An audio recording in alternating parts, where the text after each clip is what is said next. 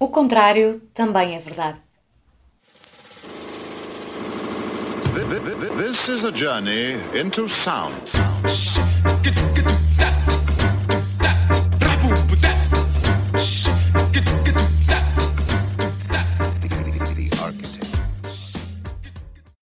Bom dia a todos os que nos estão a ouvir. Na conversa de hoje temos como convidados Rafael Freitas e Mariana Campos. Ambos os arquitetos são formados em Coimbra e a partir daí o seu trabalho incide sobretudo no Alto Minho. Atualmente o Rafael coordena a Arcs Atelier, que fundou em 2017, e a Mariana, além de designer certificada Passive House, colabora com o município de Ponte da Barca. Juntamente com Renato Fernandes, ambos formam a Diaço, uma construtora de LSF, ou seja, Light Steel Frame. Estão também envolvidos na criação de um novo projeto, a dar já os primeiros passos, a Branda, que será uma plataforma para a arquitetura sustentável no Alto Minho. Os projetos inovadores, rápidos e 100% ecológicos rapidamente ecoaram em manchetes, páginas e redes sociais. E hoje estão aqui comigo e com a Patrícia Reis para debater questões relacionadas com a eficiência energética e os desafios práticos da construção comum em Portugal. Tendo em conta o vosso trabalho, a primeira questão que gostaríamos de colocar está relacionada com o conceito de Passive House. Este parece ser um conceito para uma casa eficiente a nível energético, mas é apenas pela redução do consumo de energia que deve ser melhorada a eficiência de uma casa? Bom, então eu vou falar pela parte que, que me toca. E nós complementamos, somos os dois arquitetos, somos um casal também para além disso, mas a Mariana é, é designer certificada Passive House e trata mesmo dessa questão da eficiência energética, dos isolamentos, de, dos equipamentos, da casa, da forma como ela está orientada, mas já depois também uma, uma eficiência que é que me tem interessado mais a mim e é, é a qual eu tenho batalhado, e daí nasce também a questão da DASO, da empresa do Light Steel Framing, que é a questão da eficiência na, no, no, próprio processo construtivo, não é? de que serve também termos uma casa altamente eficiente no momento da utilização, quando o processo que nos levou até ela foi ineficaz, ineficiente, teve uma pegada ecológica associada que não interessa, não é? De que serve nós termos uma utilização excelente se para lá chegarmos estragámos tudo. Quase um bocado desta coisa dos carros elétricos, que se fala que são a salvação, mas que esquecemos todo, todo o impacto da, da indústria que produziu os carros e as baterias, etc. As casas é a mesma coisa, ou seja, a Passive House, enquanto conceito, é brutal e é uma solução para, para utilização que faz todo o sentido, mas é preciso ver como é que se chega à Passive House e o que é que eh, uma passiva house pode ser uma reabilitação, uma casa, uma passiva house pode ser uma casa toda em betão, uma casa passiva pode ser uma casa em madeira, em aço, e todos esses sistemas construtivos vão ter eh, pegadas ecológicas associadas e vão ter também impactos sociais e impactos também, quer dizer, tem, cada um é, é construído num determinado contexto cultural e social de cada região, e nós aqui estamos a trabalhar no Alto Minho, portanto vamos falar sempre mais na questão local do Alto Minho, tentar perceber até que ponto podemos eh, melhorar estas eficiências antes da utilização da casa propriamente dita. Não sei se querem desenvolver mais pela parte da construção passive house mesmo. Talvez a Mariana consiga. Sim, a Mariana se calhar dava aqui uma mira. Uh, do que é, que é a construção passiva é, é uma construção que tem muita atenção na parte dos isolamentos e da, da estanquidade do ar, principalmente isso, e por ter essas coisas garantidas de acordo com o clima onde está inserida a casa, faz com que a fatura energética que é gasta para aquecimento e para arrefecimento seja quase nula. Ou seja, a casa é uma casa passiva com um mínimo de um, ativo.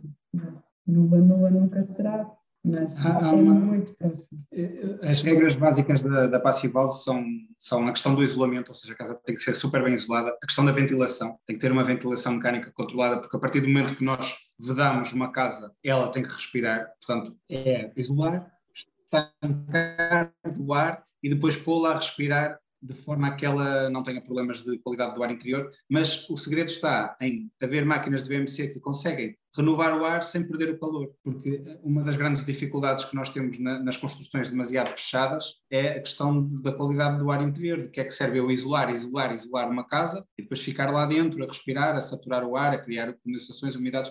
Portanto, a Passive House tenta fazer este equilíbrio entre aquilo que é a super isolação, o super isolamento vá, e a estanquidade. mas depois, por outro lado, garantir a renovação e, e, garantir que a casa está ali quase como um consumo mínimo de, de uma maquinazinha que está sempre a trabalhar, a, a, pôr a casa a respirar. Pronto, e depois já é os princípios básicos da arquitetura que nós estudamos na faculdade, que é a boa orientação solar, as palas de sombreamento, essas coisas que são um bocado o básico daquilo que nós aprendemos. É? Nós sabemos que existem ventos que podemos tirar partidos dele, sabemos que existem sombras de outros objetos, das árvores, há árvores de folha caduca que nos permitem ter sombreamento no verão e, e ter insolação no, no, inverno. Portanto, é, é tirar partir dos e princípios. E virar as divisões que precisam de, de sol para o lado do sol, vez de ser para o lado da sombra, ter, pronto, garantir, garantir que do lado do sol, mesmo assim, haja sombreamento no verão, mas tentar fazer esse, esse jogo bem feito, não, não nos guiarmos só pelas vistas. Mas essa ideia de, de estanque e de estanquidade é um pouco estranha à maioria dos portugueses. Então, como é que podemos fazer com que a Passive seja algo mais recorrente e também contextualizar mais as pessoas desse conceito?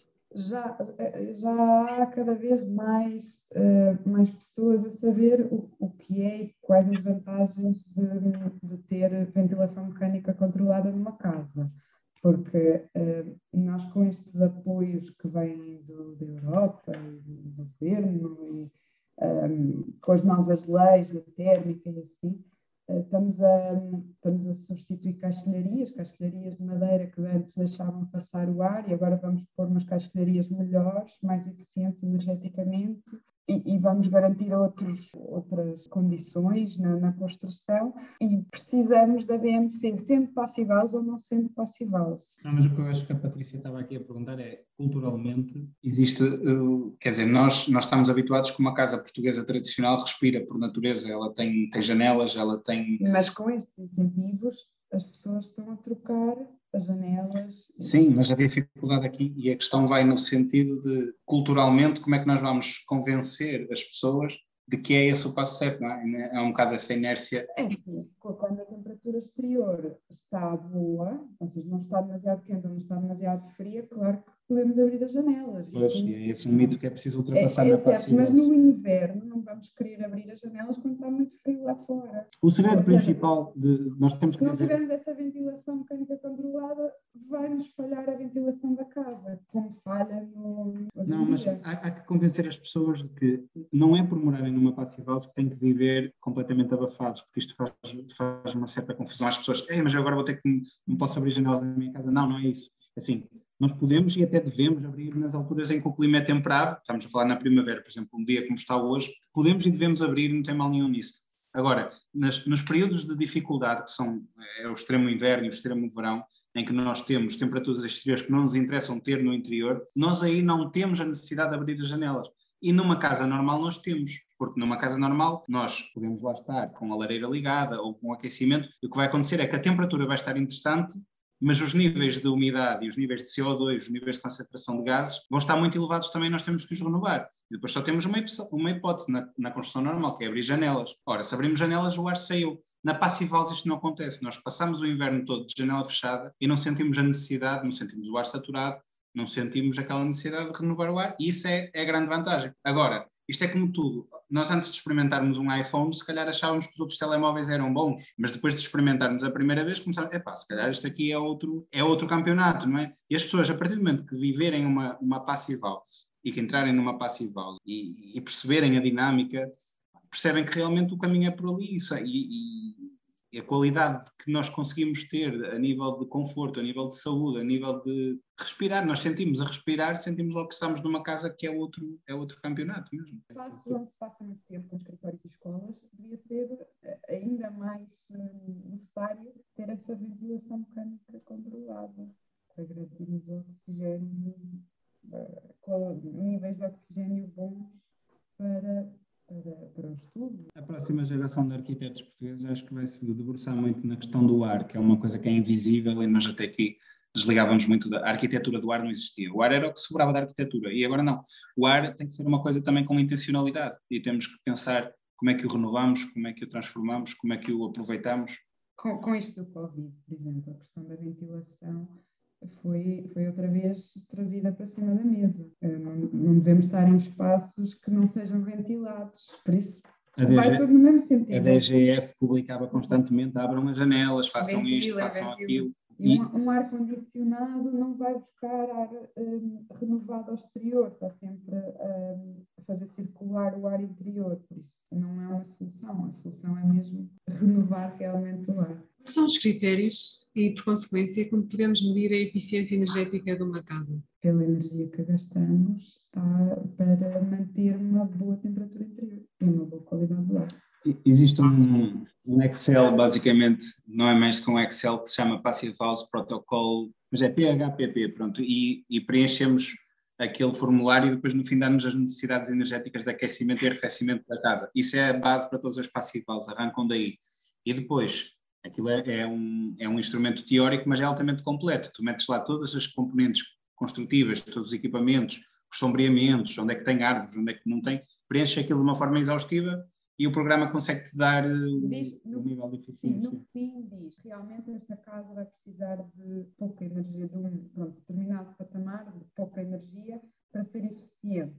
E, e, isso eles veem pelo bolo todo da casa. Mas o base é ter, precisar de pouca energia para manter 20 graus interiores. Isso são os testes uh, teóricos, uh, uh, o, teste teórico que a casa tem que passar, mas depois também tem que passar alguns testes práticos que têm a ver com o teste da estanquidade ao ar, chama-se o Blower Door Test, que é basicamente um, teste em que está uma máquina a insuflar e a extrair ar da casa e a tentar perceber se ela, através do cálculo do volume e do ar que está a meter lá para dentro, tentar perceber se ela está a perder ar ou se ela está a ganhar ar, para tentar fazer mesmo essa. É, é, lá está, é a questão da estanquidade, que é uma coisa para nós até aqui era. Então, mas porquê, não é? Uma casa fechada, mas, mas só com esse procedimento e com esse teste é que nós temos a garantia. E, e nós estamos a perceber agora, através da nossa prática, que não é tão simples quanto isso garantir uma estanquidade, porque se pensarmos, tomada elétrica, o que é que é uma tomada elétrica? É um furo, um furo para onde? Para um tubo, para onde é que vai o tubo? O exterior. Tudo o que é uma fechadura, uma soleira de uma porta, uma chaminé, uma simples chaminé um, um exaustor, uma coisa assim, tudo isso são uh, buracos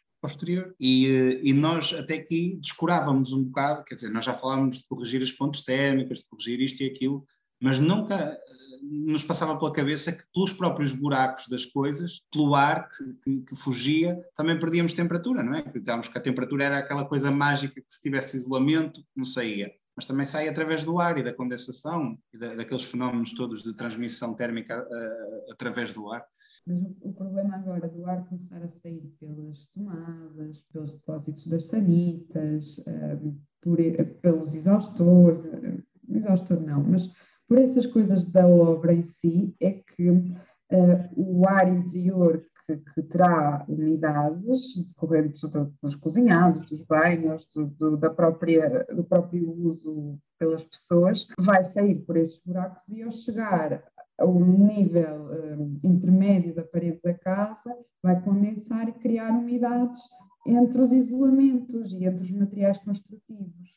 E, e aí podem surgir patologias construtivas que, que ninguém está à espera e que ninguém vai, vai imaginar de onde é que elas vêm. E vamos estar a estragar a nossa casa, para além de estar a perder calor, claro. Mas acho que nem mais complicado essa parte das condensações a meio do, da parede. No caso de uma habitação antiga, que tenha várias lacunas, as que já referiram entre outras, é possível torná-la uma casa sustentável e eficiente?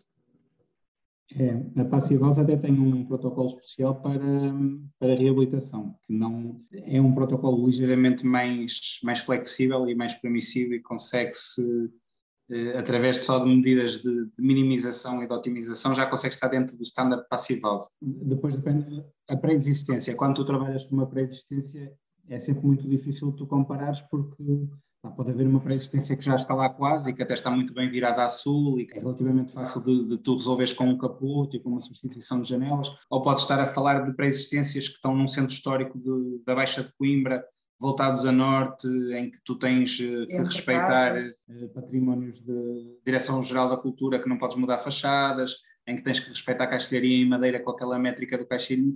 Mas temos aqui é sempre um jogo de cintura e de, e de nuances, tentar equilibrar entre aquilo que é dar a eficiência e não perdermos outros valores maiores, como é o caso da, do património e, e, da questão da reabilitação urbana.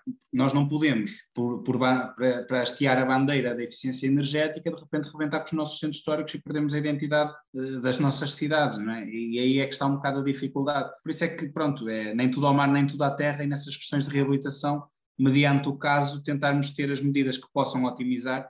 Agora, te digo que é muito simples, através de, de procedimentos simples como tapar, as, selar juntas com silicones ou com fitas ou com coisas do género, nós conseguimos calafetar janelas, mesmo que, que, não seja possível eh, fazer todos, todos os procedimentos para uma passive house, nós conseguimos melhorar uma porcentagem significativa e depois também os componentes técnicos das, das casas, tipo bombas de calor, painéis solares, eh, todo esse tipo de. as próprias VMC, que são as, as ventilações mecânicas controladas, são tecnologias que estão a evoluir eh, diariamente, quase, e que e que se forem aplicadas nesses casos ajudam também muito a elevar a eficiência, que não é, ou seja, já não é só também o componente arquitetónico, depois é este, este apêndice tecnológico que nós adicionamos às casas que permite que elas consigam melhorar muito. Nos casos dos centros históricos, isso é ainda mais importante, e das casas de reabilitação, porque muitas vezes na arquitetura em si já não conseguimos fazer muito mais porque estamos limitados, mas resolvemos através do equipamento. Um, e tanto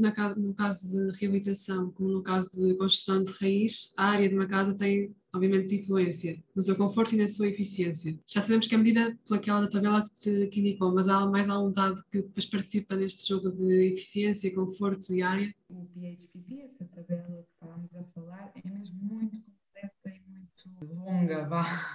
Então consegue englobar tudo. Pronto. Só que para conseguirmos inserir os dados no PHPP, temos que ter todo um trabalho de casa uh, fora do, Excel feito para conseguir chegar lá e introduzir os dados, para além do, do teste de estanquidade que é feito à parte desse, desse tema. Mas estava a perguntar em relação às áreas, se as áreas influenciam, se tens uma casa maior ou menor, influencia a eficiência energética influencia a nível de projeto, a nível de, de, passar as coisas para o PHPP, não. Quanto maior, mais complexo, Exato, era essa questão da área.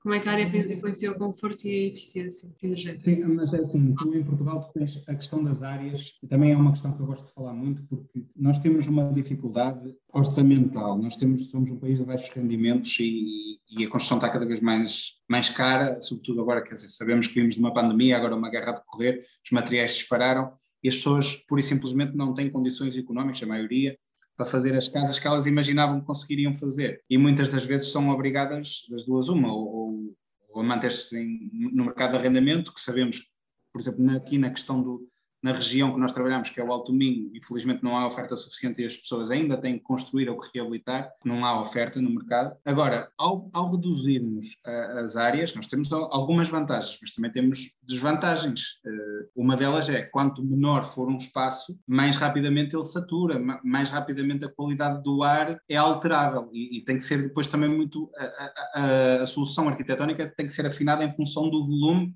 e dos ocupantes, e depois também há uma, uma terceira dificuldade que é a legislação portuguesa. Nós, está muito em voga, por exemplo, nós eh, cada passo estamos na internet e vemos o IKEA lançou uma tiny house, não sei o quê, não sei o que mais, que vai sair aí, que vai mudar tudo. Ou a empresa X, ou a Tesla, a Tesla também já entrou no mercado das microcasas e há uma microcasa que vai resolver e os, e os, portugueses com 30 mil euros compram aquilo e conseguem morar um casal, não sei. O que é que acontece? Tu em Portugal tens uma legislação que te diz 35 metros quadrados de área bruta mínima é um T0, abaixo disso não é casa sequer. Ou seja, tudo isso que existe é, um, é para acampar, é para tu ires acampar em termos legais. Não consegues ter um empréstimo de um crédito de habitação, não consegues ter, comprovar nas finanças que tens uma morada própria, porque não tens, não tens uma morada. Se calhar também a própria legislação portuguesa podia aqui jogar um bocadinho mais, nós neste momento fazia-se, talvez fizesse sentido, dada as condições económicas que nós temos, quer dizer, a solução ideal é termos todos dinheiro e comprarmos todas casas já grandes. Mas já que não temos, tem que haver alguma, algum ajuste legislativo para nós conseguirmos ter casas à dimensão do nosso orçamento e que sejam realmente casas.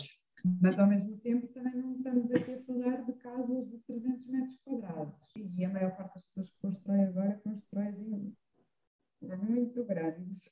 Quanto menos, melhor. É sempre assim. Quanto menos, melhor. Quanto menos espaço nós precisarmos, melhor. Quanto menos materiais nós gastarmos a construir, melhor.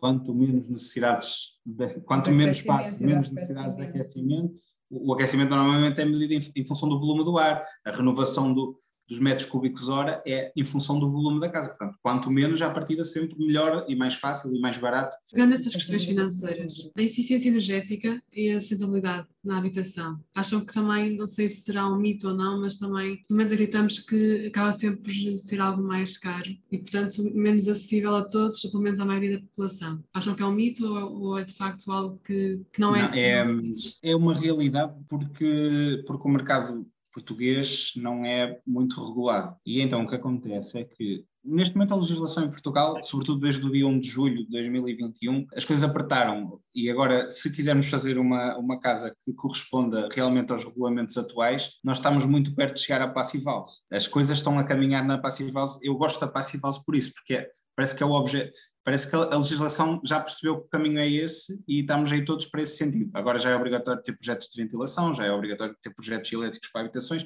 é obrigatório nós agora definirmos qual é a transmissibilidade térmica das paredes, quais são as envolventes, eh, onde é que é aquecido, onde é que não é, coisas que até aqui, eh, quer dizer, nós em Portugal, nós aceitávamos que vivíamos num país temperado e até na própria faculdade, tanto nós como os engenheiros civis, os nossos professores diziam aqui não precisamos de pensar a térmica, porque a térmica é para os países frios do norte, nós aqui somos um país temperado, portanto é, é resolver com inércia térmica, paredes grossas de pedra basicamente e, e resolve tudo. Já ouvi muita gente a falar nos telejornais, nos programas da manhã, já apanhei N sítios a falar de pobreza energética.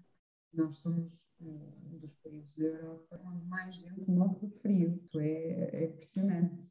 E vem desse mito, do mito de acharmos que por sermos um país temperado que não precisávamos nos preocupar com nada, quando todos nós sabemos, já todos nós passamos frio no inverno, todos nós que viajamos para os países nórdicos também sabemos qual é o conforto de entrar numa casa da Noruega ou da, ou da Alemanha ou lá do que for e saber que podemos tirar o casaco, não é? As coisas são diferentes lá. Está bem que eles gastam muito mais, se calhar, que nós eh, em aquecimentos, mas também tem, outra, tem outro tipo de, de abordagem na própria arquitetura que nós ainda lá não chegamos, mas estamos nesse caminho. Cada vez vai ser mais, ou seja, esta coisa do passive house e o não passive house, estão, eh, os gráficos estão a ir assim e as coisas vão se encontrar. Neste momento ainda há empreiteiros e construtores que, que fazem as coisas assim um bocado naquela e depois há sempre um, um técnico habilidoso, um, um perito de certificação energética que chega no fim, fecha os olhos, não quer saber e dá a certificação energética que tem que dar para a casa passar na Câmara e o cliente eh, não se importa e sabe perfeitamente que, é feita aquela falcatrua, mas também não tem dinheiro para mais, portanto tem que aceitar e vivemos um mercado paralelo da construção e isto reforço que é do mercado que eu conheço, ou seja, da, da realidade alto-minhota, mas eu tenho a certeza que estas coisas se replicam no resto do país. Ou seja, a realidade do.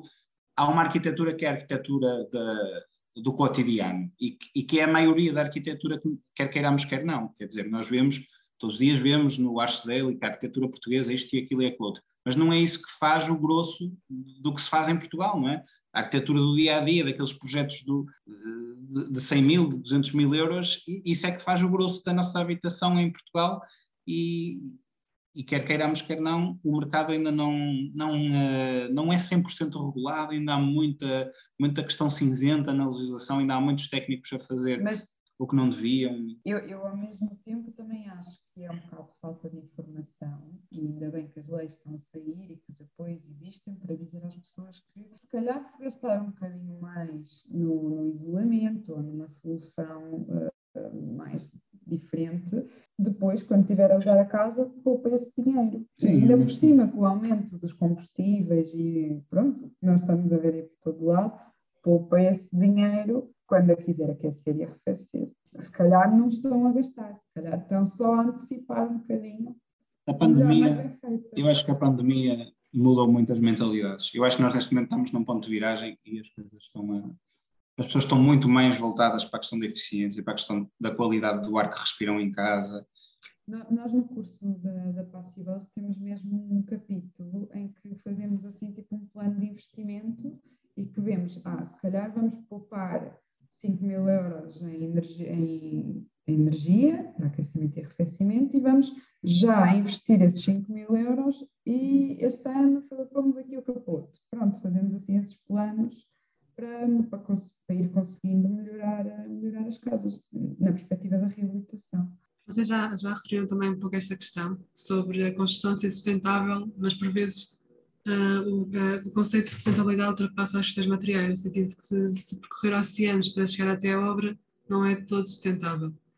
E, no caso de Portugal, como é que, por exemplo, a escolha dos materiais funciona e também de acordo com a espécie house e não só a questão do vernacular, etc., como é que vocês fazem também essa escolha e se a sociedade em si está aberta a esse tipo de, de questões? Se aceitam que, de facto, o sustentável é mais do que usar o material em si sustentável, mas também envolve questões para além, uhum. para além em si? Pronto, a, a sustentabilidade tem vários níveis, não é? tem a sustentabilidade energética e também existe a sustentabilidade financeira, e na sustentabilidade financeira o que acontece é que nós estamos a ultrapassar neste momento uma transformação social que nos está a tirar mão de obra das construções. Uh, idealmente, num país perfeito, nós gostávamos da nossa cultura, nós tínhamos mestres pedreiros jovens a aprender a talhar pedra, nós tínhamos mestres carpinteiros jovens a aprender a fazer estruturas em madeira e nós conhecíamos melhor as nossas espécies de, de, de árvores para fazer estruturas em madeira e nós conseguíamos, através da madeira e da pedra, que é um material que nós temos em abundância, e a argila e o adobe e outras coisas que se faziam na arquitetura vernacular,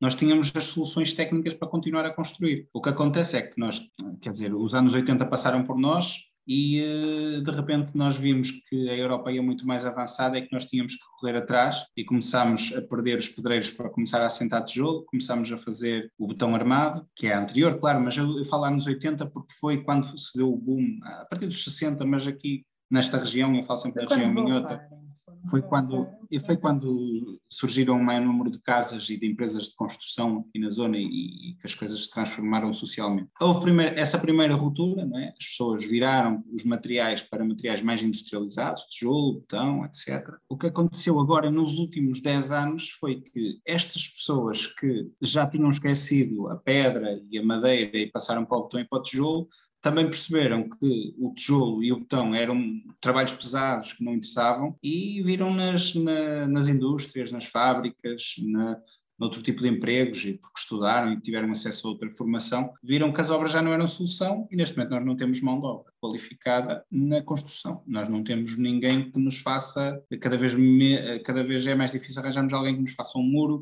em pedra e até no próprio betão e no próprio tijolo temos muita dificuldade em encontrar. Portanto, a sustentabilidade dos materiais tem que ser balanceada e perceber até que ponto nós conseguimos, ainda com os materiais da terra, que era o ideal, fazermos alguma coisa. E neste momento nós não conseguimos. Neste momento, como não temos a mão de obra, nós temos que arranjar uma forma de ultrapassar a sustentabilidade financeira e ver de onde é que está a vir material relativamente barato com que se consiga dar resposta às necessidades de, de, construção portuguesas, já que não temos a mão de obra. Tomara eu que tivesse aqui uma empresa com uma, uma floresta eh, sustentável, que estivesse aqui a produzir árvores e que estivesse aqui a dar vigas de carvalho, ou o que quer que fosse, e que eu chegasse aqui e fizesse a minha casa em timber frame ou, ou um sistema construtivo de madeira, era o ideal. O aço aparece porque nós não temos cultura da construção em madeira em Portugal, o cliente não, eh, a cultura, o consumidor final da arquitetura, que é o cliente, não confia na madeira e o aço, apesar de ser um, material que, que, ultrapassa oceanos para cá chegar, eh, é muito eficiente, ou seja, pouco aço consegue fazer muita obra e, e, está um bocado aí. Agora, que não é a solução perfeita, não é? Mas a solução perfeita era mudarmos, mudarmos completamente a cultura e voltarmos a olhar para dentro. E isso ainda vai demorar alguns aninhos, se é que vamos lá chegar. A propósito da construção aço, uh, como funciona a modelação e também a montagem em obra? E já agora quais são, são as vantagens e também as limitações? Uh, é muito simples. É, vocês dominam, vocês que são arquitetas dominam provavelmente o SketchUp e nós começamos a partir daí, começamos num, nos volumezinhos em SketchUp, há, um, há, depois um plugin dentro do SketchUp que nos faz a modulação automática, nós dizemos que a parede é daqui até aqui e aquilo é uma tecnologia BIM que já gera os componentes da parede, nós só temos que dizer onde é que fazemos as perfurações para os cabos, onde é que temos que fazer alguma tramação pontual, mas é tudo muito automatizado. Os softwares que existem já estão muito automatizados, nós só temos que pegar basicamente. Vamos supor que eu era só um técnico de transformar uma, um projeto num projeto de execução LSF. Eu recebia do meu arquiteto uh, o 3D em grosso, digamos assim, e eu, dentro daquela, chamo-lhe um gabarito 3D, eu começava a montar uh, as minhas paredes e as minhas peças dentro daquilo a respeitar a arquitetura. No final, aquilo gera um, uma listagem Excel, que é, o, é as instruções para, para a CN, para, não é CNC, mas é uma máquina, uma perfiladora automática.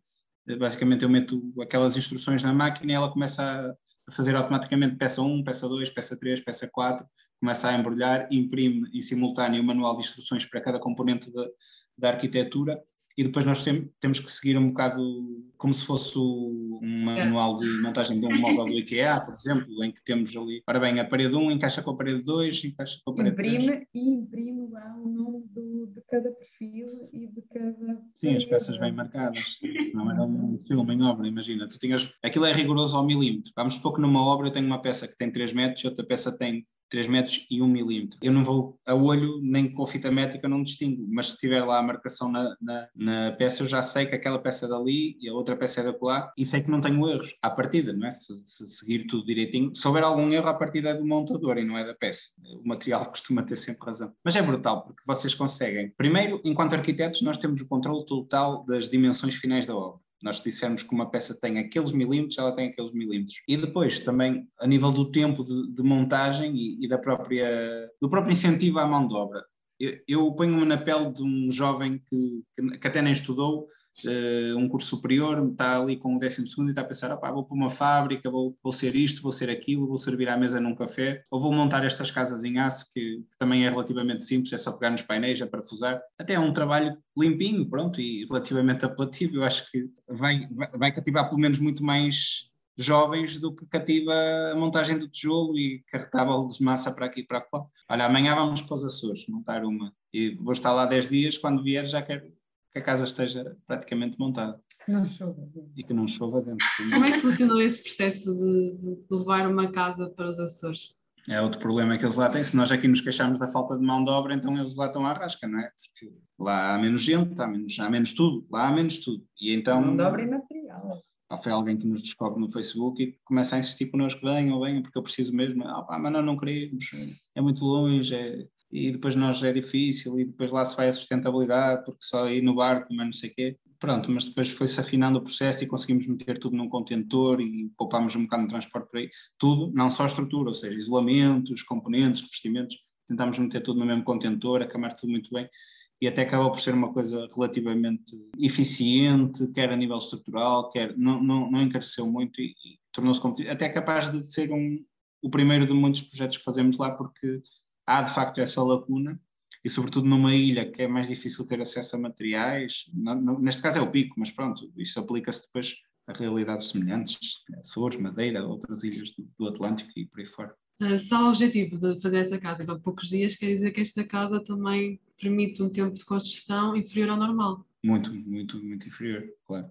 Agora é assim, na teoria, altamente inferior o tempo. Na prática, não é assim tão inferior porque tem a ver com a disponibilidade depois das várias equipas que entram em obra. E nós, efetivamente, na fase de construção da estrutura, aquilo é tal, tal, tal, tal, está feito, mas depois acabas a estrutura e tens que esperar para o eletricista, tens que esperar para o canalizador, e se as coisas não forem minimamente coordenadas, eh, acabas por demorar o tempo quase que demoras numa casa normal. Tem tudo para ser muito mais rápido, mas tem que haver muita coordenação e muito respeito pelos timings, porque a partir do momento que há uma equipa que não quer aparecer não pode aparecer num determinado dia, estrangula logo tudo. Portanto, tu tens uma noção, eu, esta obra que vamos fazer nos Açores, nós temos um calendário em que temos exatamente o dia em que entra este, o dia em que entra aquele na obra e temos que saber e temos que cumprir. Imagina que no dia anterior estamos a acabar um trabalho e, uh, e esse trabalho é fundamental para o, para o, profissional que vem no dia a seguir. Nós temos que ficar até às nove da noite, às dez da noite, o que for, mas tem que ficar pronto porque senão Aquilo é um comboio que descarrila e, e a obra não segue. No fundo é tirar partido do rigor, programação, rigor, se, se houvesse isto em todas as obras, mas isto não é por ser o aço leve, quer dizer, isto, isto devia ser transversal a todas as obras.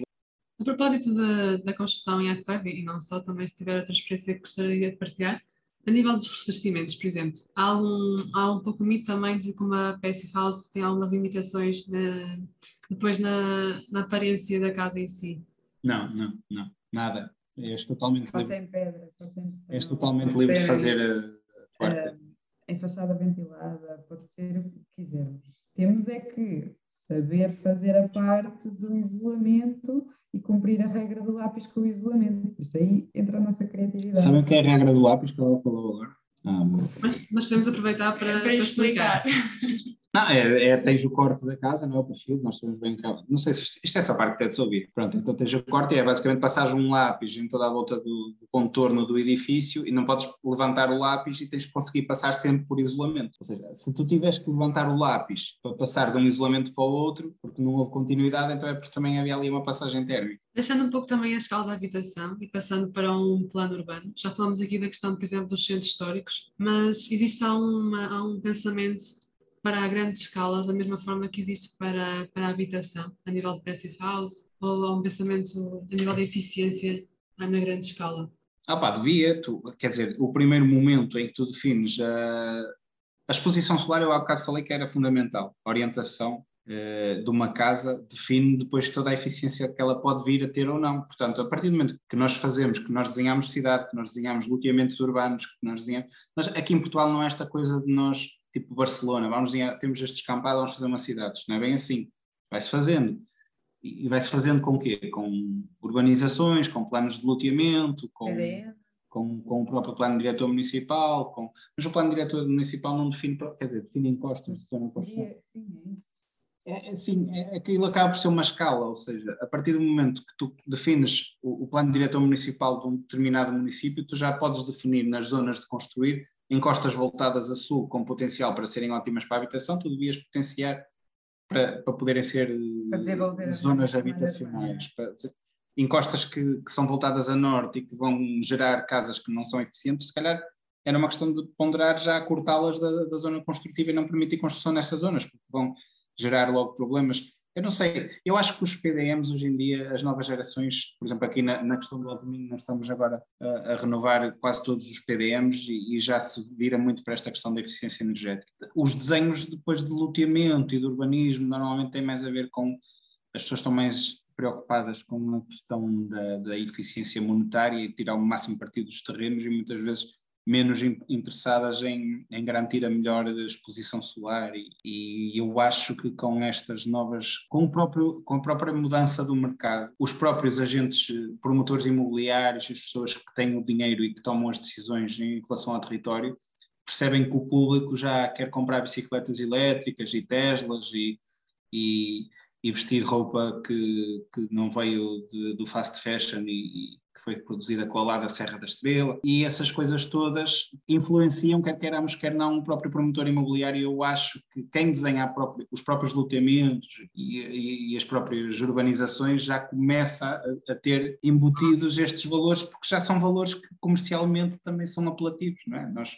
o próprio mercado o próprio público agora quer comprar sustentável e quer e se quer comprar isso no vestuário também vai querer na, na casa porque faz tudo isto no fundo é tudo consumo e queremos todos consumir algo que nos deixe a consciência mais tranquila e faça sentido. Querem dar algum conselho nesta lógica mais ecológica e de passive house para quem nos estiver a ouvir, principalmente estudantes de arquitetura? Não, quer dizer, todos nós temos que ter o nosso bom senso e, todos, e, e há lugar para todos no, no, no mercado do português e internacional. Nós não somos propriamente arquitetos do, do Star System, se é que ele existe em Portugal, não somos, não estamos propriamente preocupados em aparecer na revista A ou na revista B, assumimos que a nossa carreira é para sermos arquitetos do cotidiano e para resolver os problemas do dia a dia das pessoas. E, e, não há que ter. O conselho que eu dou para os colegas que estão agora a sair é que não há que ter vergonha disso, porque também é aí que nós conseguimos fazer mais a diferença no nosso território. Ao passo que, se calhar, um professor nosso vai fazendo uma ou outra casa e pronto, e são projetos espetaculares e que são exemplos e que podem ser as charneiras para nos guiar, são estes arquitetos como eu, como a Mariana e como outros que estão aqui conosco, que fazem 100, 200 casas por ano às vezes e que, e que conseguem fazer a diferença, pequenas diferenças em vários projetos que conseguem mudar alguma coisa na, no território. E, e, o máximo, o melhor conselho que eu dou é para estarem, para não desistirem de aprender quando saírem da faculdade, porque nós vamos sair da faculdade sem saber absolutamente nada, a não ser que sabemos aprender, não é? Nós aprendemos na faculdade a aprender por nossa, à nossa custa e, e a saber ir pesquisar e a saber ganhamos na faculdade a sede do conhecimento. e temos andado, desde que saímos da faculdade, que tem sido aprender atrás de aprender. Nós não sabíamos, nós saímos da faculdade sem saber o que era um plano diretor municipal, o que é que era um licenciamento municipal, o que é que era uma passive house, o que é que era, sei lá, uma bomba de calor na, Nós não aprendemos nada na Mas é faculdade. normal, nós aprendemos muita coisa. Nós aprendemos o que é que é o Corpus IE, o que é que estão os, os E tá bem, e o não caneco. sítio. Faz tudo. Agora, não podemos é ficar só dentro da, da nossa área, temos que aprender dentro da nossa área, fora da nossa área e estar sempre disponível para, para tudo, para a música, para o desporto, para o... Olha, então vou acabar com uma, com uma quadra de uma música tradicional que é assim: não me inveja de quem tem carros, parelhas e montes, só me inveja de quem bebe água em todas as fontes. Isto é uma música da Oh Rama, oh que linda Rama. Pronto, e é uma, e é uma quadra que diz um bocado que nós não temos que ter inveja de quem eh, tem e de quem pode e quem manda, e temos é que ter inveja de quem eh, bebe conhecimento de todo lado e sabe e procura saber e está sempre insaci- e é insaciável de, de querer fazer mais e melhor e, e tem vontade de fazer mais e melhor. Portanto, força aí, bebam água de todas as fontes e depois no fim eh, ve- vejam qual era a melhor água e, Não, melhorar. E misturem. Uma boa forma de terminar. Talvez fosse interessante partilhar também as vossas redes, uma vez que vocês costumam publicar o vosso trabalho e todo o processo, por exemplo, Sim, da sim, mas é assim, nós, tu falaste inicialmente da Branda, pronto, a Branda é um projeto muito embrionário, é uma, é uma coisa que eu e a Mariana estamos a discutir como sendo uma plataforma de apoio para o contexto minhoto do, do que seja a eficiência energética. Existe agora um programa que é o Programa Primeiro Direito, que é um programa que tem incentivos do, do governo basicamente para, para renovar as casas, portanto, pessoas que tenham dificuldade carência. com carências económicas, mas quando falamos em carência económica é basicamente metade da população portuguesa, porque já é um, já é um conceito alargado de, de carência económica, abrange muita gente mesmo. E esta Branda pode ser uma empresa que dá resposta a isto, ou seja, que ajuda as pessoas a ter acessos a, a apoios do governo para, para melhorar a eficiência das casas, dá conselhos, faz consultoria técnica, vamos a uma casa e percebemos quais são as patologias, com pequenas coisas o que é que poderia melhorar naquela casa. No fundo, como se fosse um consultório, a ideia é ser um consultório médico de casas. Mas focado no, é- na, na vossa região, ou seja, não é alargado para o resto do país. Ah, inicialmente focado aqui porque é a realidade que nós conhecemos, mas isto é como, nós queremos ser o médico da, da, da vila, pronto, faz conta. Antigamente havia tipo aquele médico que era o especialista de tudo da, da, daquela vila e as pessoas iam todas lá, se, se partias uma perna ias lá, se, se engolias um- uma espinha também ias lá, e nós quere- queremos ser um bocadinho abrangentes, mas localmente, ou seja, ir um bocado a todas as frentes a nível local. Ah, não quer dizer que depois isto não possa ser uma coisa que, se há uma necessidade qualquer de alguém daqui ou da lá, podermos ajudar. Mas acho que podemos. eh, a eficiência, pronto, nós estamos num mundo globalizado, é certo, mas eu ainda sou muito do contacto direto e do, e do, do cara a cara e, eh, e do ir às casas e do tentar perceber e do conhecer o clima e, e, eh, apesar de tudo trabalhar no Vale do Lima com os níveis de umidade que nós temos e com os materiais que nós temos não é a mesma coisa que trabalhar no Alentejo e nós temos que ter consciência disto. Pá, e deixemos-nos a nós ser especialistas da construção e não, no Alto E não Minho. temos que chegar a todo lado. Há, há mais gente que Sim. pode fazer a mesma coisa. É, não há que ter... eh, É? Olha, há, também há outra, eu gosto de frases feitas. Há outra que é o eh, think globally e act locally, que é muito, está muito em voga. Ou seja, tens que pensar globalmente e tens que agir localmente, e é o que nós estamos a fazer. Pensar que há um problema global e que nós localmente podemos resolver uma parte. Não. Muito obrigada. Foi muito Perfeito. bom. Sim. Eu.